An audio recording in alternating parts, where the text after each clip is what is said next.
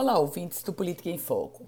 A gente fala hoje sobre a sucessão 2022 no contexto do prefeito da cidade de Natal, Álvaro Dias. Ele, que ano passado foi sondado para ser candidato a governador do estado, disse que não era impossível, mas deixou no campo do improvável. Em recentes declarações à imprensa local, o prefeito Álvaro Dias volta a falar sobre o assunto e disse que tem recebido apelos para se candidatar ao governo.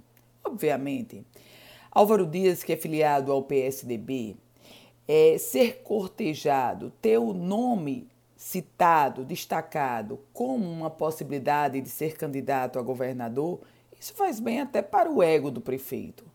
Mas ele, a probabilidade dele ser candidato é muito remota.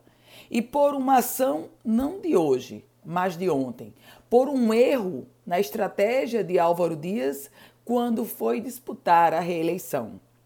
Ele superestimou a influência política do ex-prefeito Carlos Eduardo Alves e, nesse contexto, entregou de bandeja para Carlos Eduardo Alves o, vamos chamar, direito de indicar a candidata a vice na chapa de Álvaro Dias. E Carlos Eduardo Alves o que fez? Indicou a prima irmã de Andréa Ramalho, a esposa dele, Aila Ramalho. Foi essa jogada do passado de Álvaro Dias que está inviabilizando hoje ele ser candidato a governador.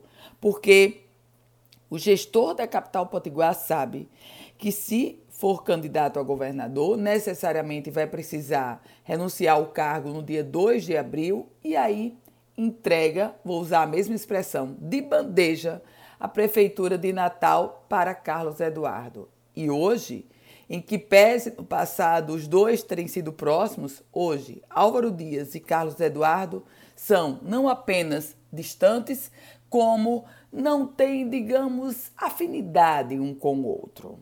Eu volto com outras informações aqui no Política em Foco com Ana Ruth Dantas.